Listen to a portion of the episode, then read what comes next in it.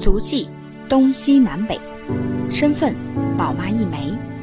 家乡新疆最美，朋友五湖四海来相会，用心分享，我就是这样一个姑娘，芳芳。欢迎收听新芳芳，一起来分享身边的故事。啊哈喽，大家好，新芳芳的听众朋友们，大家好。啊，这一期呢，我们想跟大家一起来聊一聊这个呃高考的这个风景啊，因为现在还没有到这高考被延期了哈，推到七月份去去参加这个高考，所以说现在呢，我们很多高考生还有各方的很多朋友。现在就在想说，哎呀，未来的这个去留的问题。那我们就是在这样一个时机呢，我邀请来了一位大咖啊，之前我们也有邀请到他来为我们做一个之前的一个分享啊，就是我们的雨迪。哎，芳芳你好，这个又见面了，又见面了，对对对，真的是上一期跟我们分享的那个内容，哎，就是研究生的这个申请，是干货满满啊，特别好。那我们这一期呢，又很荣幸邀请到雨滴啊，在上一期我没有做这个介绍，我在这里那个简单的介绍一下啊，这一期的这个嘉宾雨迪呢，这个中国教育电台二零二零年升学生涯志愿大讲堂的特邀嘉宾。同时呢，也是香港高等教育研究会执行主席啊，现在还是这个香港汉桥国际教育的联合创始人啊，所以非常荣幸请到这个雨滴今天帮我们分享一下这个呃内地的这个高考生也这申请的这个大学的一些这个来龙去脉，好吧？啊，没问题，因为最近也是就是这个国外的疫情比较严重嘛，现在看美国现在已经基本上是全世界疫情最严重的一个地方了，然后英国也都停课了。啊，澳洲现在还好，对，所以现在去国外的很多学生都在咨询九月份能不能正常开学，对吧？那这个都是一个没有办法预料的一个事情，所以现在呃，香港现在是唯一一个最可能就是第一个开放的一个留学的一个地区，所以啊，我觉得这个时间还是蛮好的，有好多家长都在问。对，是的，刚好就是这咱们这个高考的时间往后推了嘛，对，多推了这个一个月，所以也给这个学生有更多的思考的时间，然后我们去想一想，哎，我们到底是适合走什么样的一个路线？那参加高考也是人生中一个非常重大的一个选择。我记得我当时 高考真的就是我提，我到现在提到高考这两个字儿，就是那个后背还会发凉，我 觉得真的是，呃，这高考这压力很紧张，对，真的特别紧张。啊，所以就是我觉得这这期能够邀请到你来跟咱们做一个这个分享啊，聊一聊说，呃，其实我们就闲聊了，也闲聊了，就说说这个现在这些面对高考的这些学生啊，他们呃选择这个高考的同时，有一些人他就会在想说，我到底是呃这个大学呀是要留在内地上考这个二幺幺啊、九八五啊这些学校，还是说我要去到呃这个海外去上啊？到底哪一种的方式更适合自己？啊，我觉得这是一个源头性的问题啦，就是我们可能在用这个时间去反复的这个思考。那我那我也是想这个请教一下雨迪，就是你当时比如说你在选择的时候，包括你先来咨询的一些呃这个朋友，他们呃在选择你们的了解的时候，你觉得这个中西方的文化最大的一些特色和比较，你你有没有做过这方面的比较？可不可以跟我们简单的分享一下？啊，是是这样，就是呃，在孩子最成长的一个过程中，其实大学是这样非常非常重要的一个阶段嘛。那么中西方的一个教育，大学的一个教育理念里呢，其实有那么些许的一些不一样啊。其实主要是两个方面，第一个我想说的就是这个我们叫学习方面，就是两边的学校其实啊就在学习的这个管理的方式啊，或者说评估的一个方式，它是不一样的啊。简单讲呢，就是，呃，比如说我们中国的一些大学哈，这个就是讲中西方两边的一个差异，就不是单指香港，对，单不是单指香港地区了，虽然香港地区也是这种西方的。那呃，我们中国的大学呢，一般来讲呃，像呃教材啊，像授课形式啊，这边都是老师在做一个主导的这么一个方向，可能就是老师给你去讲，你去被动的吸收，对吧？但是在西方的教学模式里呢，他可能。呃，学生是占主导的一个位置，因为，呃，为什么呢？因为它的教学模式不一样，它是这种，它是呃有它的一个课堂有四部分组成，那么，呃，像平时的这些作业，它只占百分之二十，但是更多的呢，可能是你的一些小组讨论呀、个人演讲啊，啊，然后你小组的这种项目的进度啊，等等等等，就是它是由啊很多方面去组成的，所以说在这个过程中，啊学生就要主要主动的去啊做一些研究，来讲解自己小组做的一个项目，来呃这个自己上去做一些个人演讲，来带动大带动小组或者带动啊自己的这个项目去完成。所以在这个过程中，啊我觉得西方教育更多的可能学生占主导的这么一个位置会更多一些。啊，对对对，是的，是的，这个我深有体会。你看咱们在这边呃读这个研究生也是这样的嘛，他的这个打分呃模式呃可能在内地相对来说它是以期末考试就试卷式的为主，但咱们这边可能有平时的作业呀。我记得那个小组讨论，每一个人都要上台去做这个 presentation，然后呃你的这个评分是小组去评分的啊，所以它可能就是更多元化一点可能。对对对，所以说，呃，西方的教育里呢，我觉得培养更多的是一些啊孩子在学习方面的一些主动性呀，啊，或者说在上大学的独立性啊这些方面的综合化的这种社会化的这些能力更会更多一些。但是在中国的教育里，我觉得，呃，这些对标准知识的掌握，或者说对这个呃集体集体的这种生活可能。呃，会更多一点，就是各有好处吧，看你比较倾向于怎么样去这个培养自己的一个孩子啊。这个呃，每个人其实他适合的环境和适合的这个方向其实不太一样。那如果你你可能如果孩子是适合这种个性化发展的，那我觉得可能西方式的这种教育模式可能会更贴合他一些。但如果他是呃这种集体式的，那希望有一个这样的环境标准化的，那可能就是内地的这种模式，在这方面会会多一些优势。就简单简单讲，你想按部就班的这个生活，就是每一个你的未来都是在计划之内的。我觉得，呃，中国的教育就是没就做的非常好了。但是如果说你想让自己的人生有更多的可能性啊，然后去更好的去自己安排自己的一个未来的生活，我觉得这一点西方的教育会做得更好一些啊。哎，像这些，因为学制方面有没有一些比较大的区别？这个中中西方有没有一些比较大的区别？呃，其实总体的差不多都是这种初中、高中啊、大学，然后硕士、博士都是这么一个等级。但是西方分的更细一点啊，就举个例子哈，比如说啊，香港这边它在这个本科阶段就分了好几个等级。那么我们这边就是我们中国的大学在呃等级上四年制的就就叫一个本科。啊，但是呢，在香港这边分为。副学士分为本科，分为荣誉学士，它有三个等级，但是这个阶段它都叫 degree，就是呃英文有一个单词叫 degree，它都叫就都叫都是本科学历的里的一种，啊，所以说这一这一个体制呢，也侧面的就是给一些，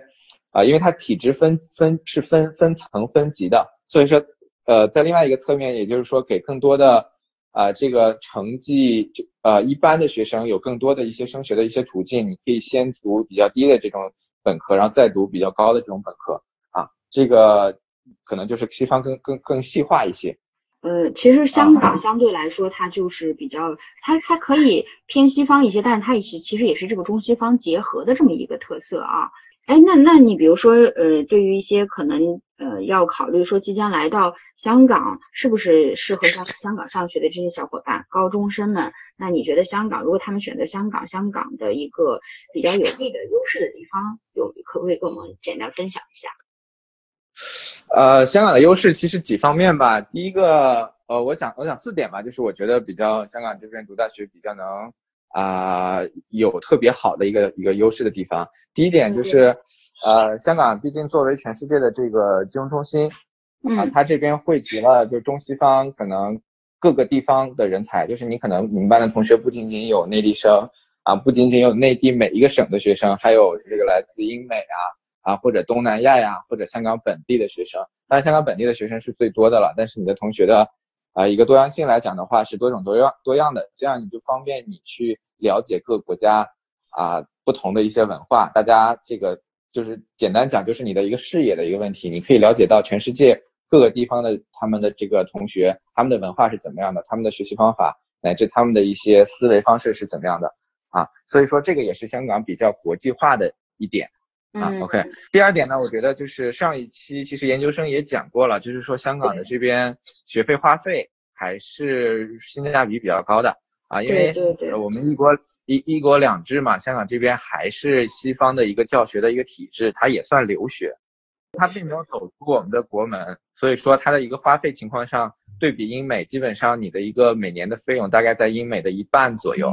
OK，你说对，然后接下来一点呢，就是我觉得香港有两个，呃，就是在我们生活过程中啊，非常做的非常好的两两个第一哈，第一个是食品安全全球第一。就是香港这边对于食品安全的一个管控来讲，非常非常严格啊。虽然说它的食品来自于全世界各地，但是它啊的一个食品的一个检疫来讲，一它的一个标准非常非常严格，这个是全球第一的啊。第二个就是香港的医疗条件也是全球领先，这个可能差不多啊，跟日本的医疗应该差不多是是是相近的啊。咱们可我们可以知道，就是在这次疫情当中。啊，因为现在疫苗还没有大规模的去做临床的一个阶段，但是在研发的一个阶段呢，是香港大学和香港理工大学两个学校率先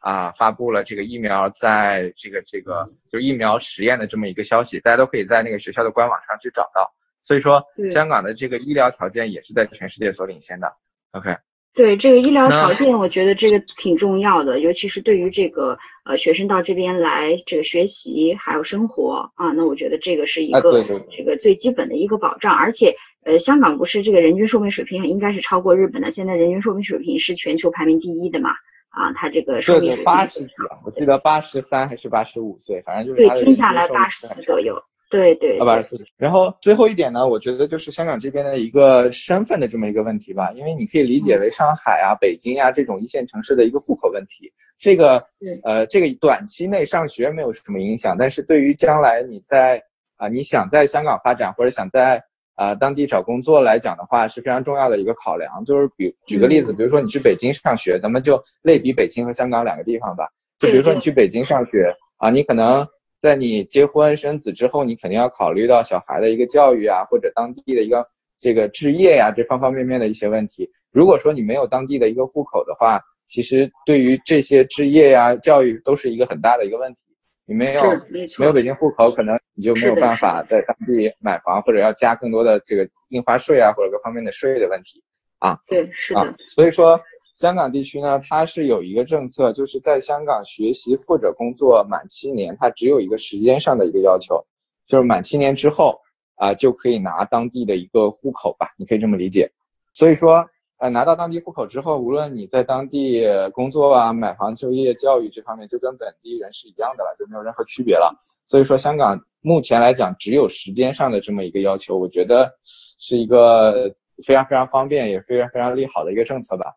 啊，对，这是我当年想来香港而没有去美国的一个原因啊。因为美国美国绿卡，对美国绿卡要抽签嘛，有的一排队就是排很多年，而且你还要必须要找到工作啊，而且工作必须是美国什么稀缺的一个，就我当年政策还必须是美国稀缺的那几个工种之一，他才允许你去抽当地的绿卡。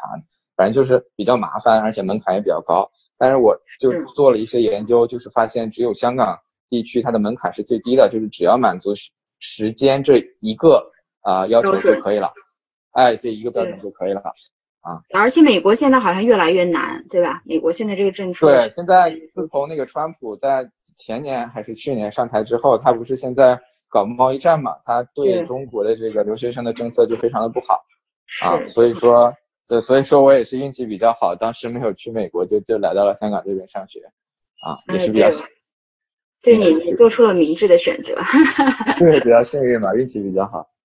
哎呀，我我就我就又又跟小伙伴们敲个黑板。这个你刚才分享的这一点，这个优势，我是深有感触。然后呃，我觉得这一点尤其是适合就是。呃，你比如说，可能自己有有了小朋友啊，可能因为现在，嗯，大家都这个在北上广这个，呃，我们说北漂啊，各种漂着的小伙伴也很多，然后又有自己拖家带口的，那其实遇到一个很尴尬的问题，就是真的我没有这个城市的户口，那我以后留在这个城市的发展，未来都是没有保障的。啊，包括最直接的就是孩子的这个上学啊，像你刚刚说的这个买房啊什么什么的，但是这个香港的这个优势就在于，如果你如果你要是来到香港读书，然后拿到这个 N 哎这个签证啊学生签留下来香港之后，你只需要满足七年，就其实你你其实还没有满足七年，你只要拿到了这个有效的签证，你的家人和孩子都可以跟你一起过来，就是其实他都对父母是，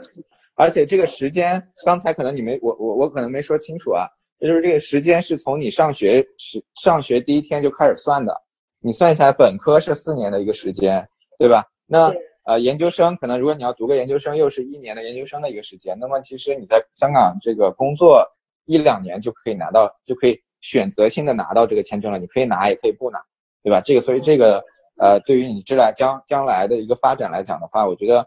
呃如果你有长远的一个规划。那你肯定就不会错过这个这个这种政策了，因为这种政策也是，呃，在大湾区时代的一个背景下，然后现才有的。我觉得如果在在以前以来，那那都不一定，都是不一定的。对，所以其实留学就变留学香港就变成了一个很好的为全家人去规划身份的一个这么一个选项，一个跳板。因为如果要是同等，比如说你要花七年。假如说你是在北京和上海花了七年，那的时间可能你最后还没有拿到户口的话，那你孩子被迫要迁移到另外的地方去参加高考，呃呃，因为这这北京和上海是不允许的嘛。但如果你要是在香港，你同样的时间，你你可能来留学完待够七年，你就已经可以拿到香港的永久居民的身份啊，就相当于是香港的户口很稳定的这样一个状态。因为像呃这个永居的身份是可以享有和当地居民所有的这个一样的政策和待遇哈。对，永居其实就是香港本地人了，就是说你享受所有的香港的这些福利。那虽然别的领域我不了解哈，我就举个例子吧，就是说，呃，其实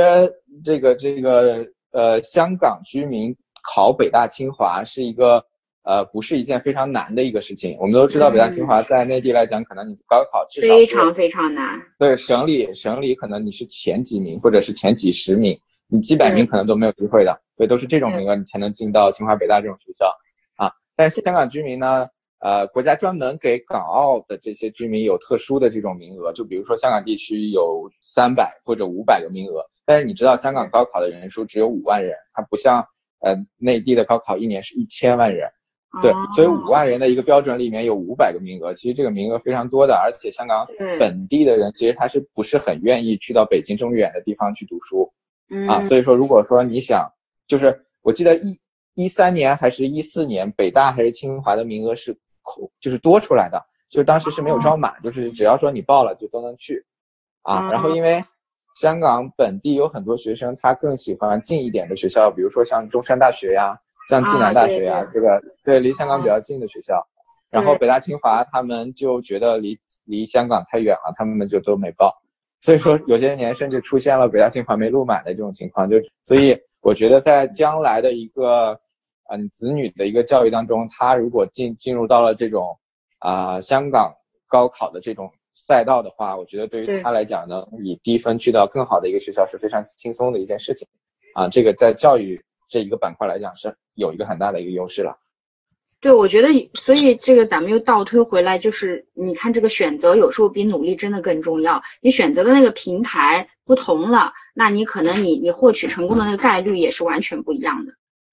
呃，对啊，对啊，在教育领域，至少我认为是这样的，就是说有些身份呀，或者说名额的这种政策上的问题，真的你选对的选对地方是比你努力三年或者说读更就是努力更多是更重要的一件事情。好的，那我相信这个呃，这个听众的小伙伴们可能对来这个香港的留学啊有一个整体的这个印象了，优势在哪些地方，适不适合自己？呃，还有一些小伙伴就是他们想问啊，有有时线下时候跟我聊说，其实对香港这院校的呃，包括排名也好，包括现在二零二零年他们这个招生是大概的一个什么样的？状况总体的一个状况，因为马上要这个高考了嘛，可能填报志愿呀等等，需要了解一些香港的一个具体的信息。呃，这个雨迪您在这儿帮我们稍微分享一下。呃，OK，是这样，香港的院校呢跟内地院校呃不一样，咱们内地院校都是高考之后，然后填那个高考志愿评估表嘛，是这么一个流程。对，但是香港香港这边八大公，我我先说八大公立院校啊，就是基本上属于香港这边。呃，比较好的一些公立院校，那八大公立院校里呢，第一类是走统招类，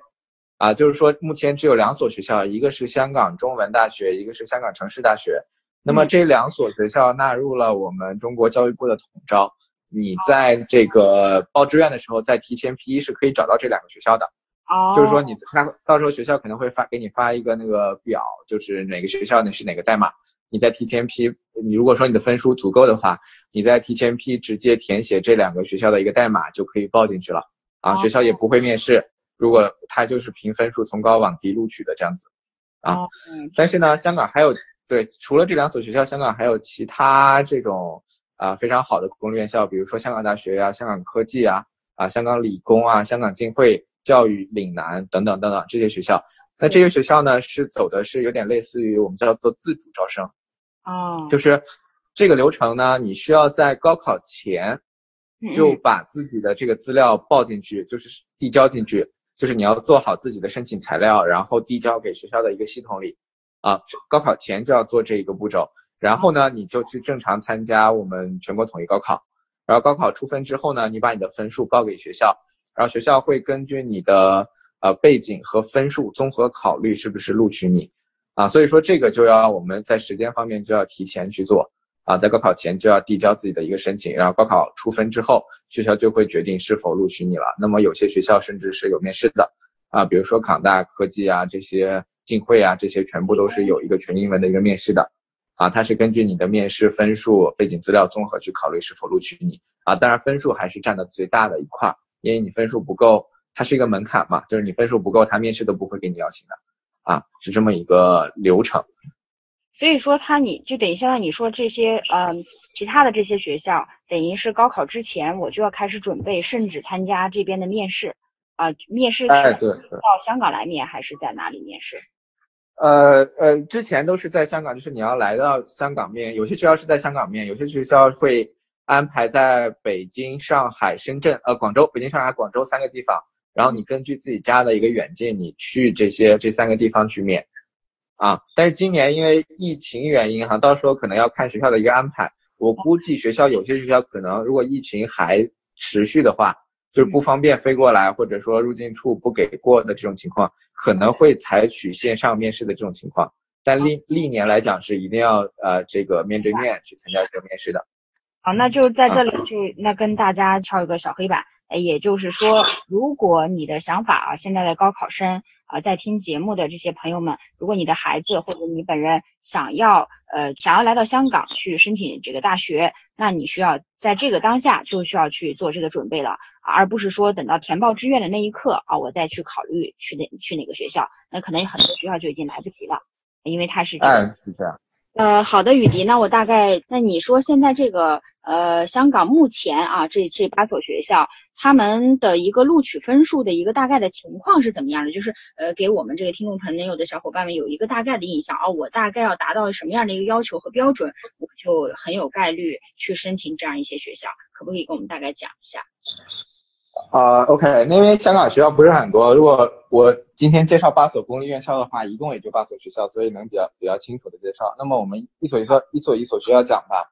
那么，呃，排名排名最高的，也就是说要分数要求最高的三所呢，就是香港大学、香港中文和香港科技这三所学校。那么这三所学校呢，基本上你在内内地的高考分数要达到至少六百六十分到六百八十分这个分数段。哦。啊，也就是说基本上能够达到北大、清华，然后上海交通啊、复旦这些老牌九八五、二幺幺这种院校的一个分数了。啊，因为你可以看到这三所学校的一个。国际排名上，它也是不输北大清华的，啊，所以说它对分数的要求也非常高啊。就是这个我们叫啊港大、中文科技这三所，然后呢，排名第二个阶梯的三所学校呢是香港理工、香港城市和香港浸会这三所。那么呃，理工大学呢，因为呃就是全国省份很多哈，它大概的一个招生区间在六百到六百四十分。就是说，如果你你你的分数段在六百到六百四，你可以考虑到香港理工这所学校。那么香港城市呢，它可能录取要要高一点点，因为香港城市是走那个内地统招的嘛，啊，它填报志愿就可以了，所以它有很多的学生就是比较方便的能够填进来，所以它竞争会比较激烈一点啊。然后香港城市大概去到六百五左右，如果你的分数在六百五左右的话，你可以考虑到香港城市这一所。啊，哎，都是学霸呀，都是大学霸，对，都是学霸。然后，如果你的分数在五百八到六百之间呢，你可以考虑香港浸会大学这一所学校。学校录取不算特别高，但是也不低了，我觉得，啊，也是能够够到我觉得九八五，呃，目九八五这种学校的一个一个一个边边上的啊。啊，然后八大里录取要求最接地气的两所呢是香港教育和香港岭南大学这两所。那么历年来看，基本上你要比一本分数线高三十到五十分，啊，都是没有任何问题的。就就你们当地省的高考，比如说你在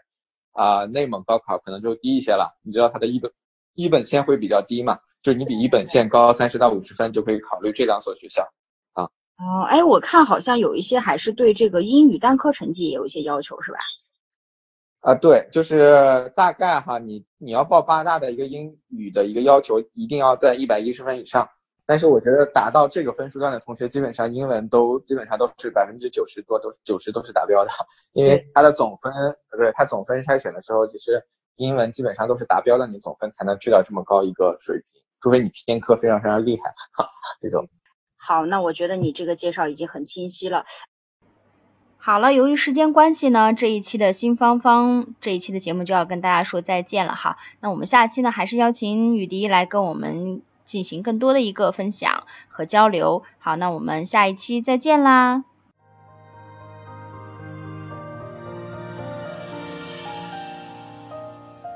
感谢您收听新芳芳。如果您喜欢我的节目，请转发分享给您的朋友。也欢迎线下跟我互动留言，同时欢迎听众朋友们关注芳芳同名公众号“新芳芳”，我们下期再见。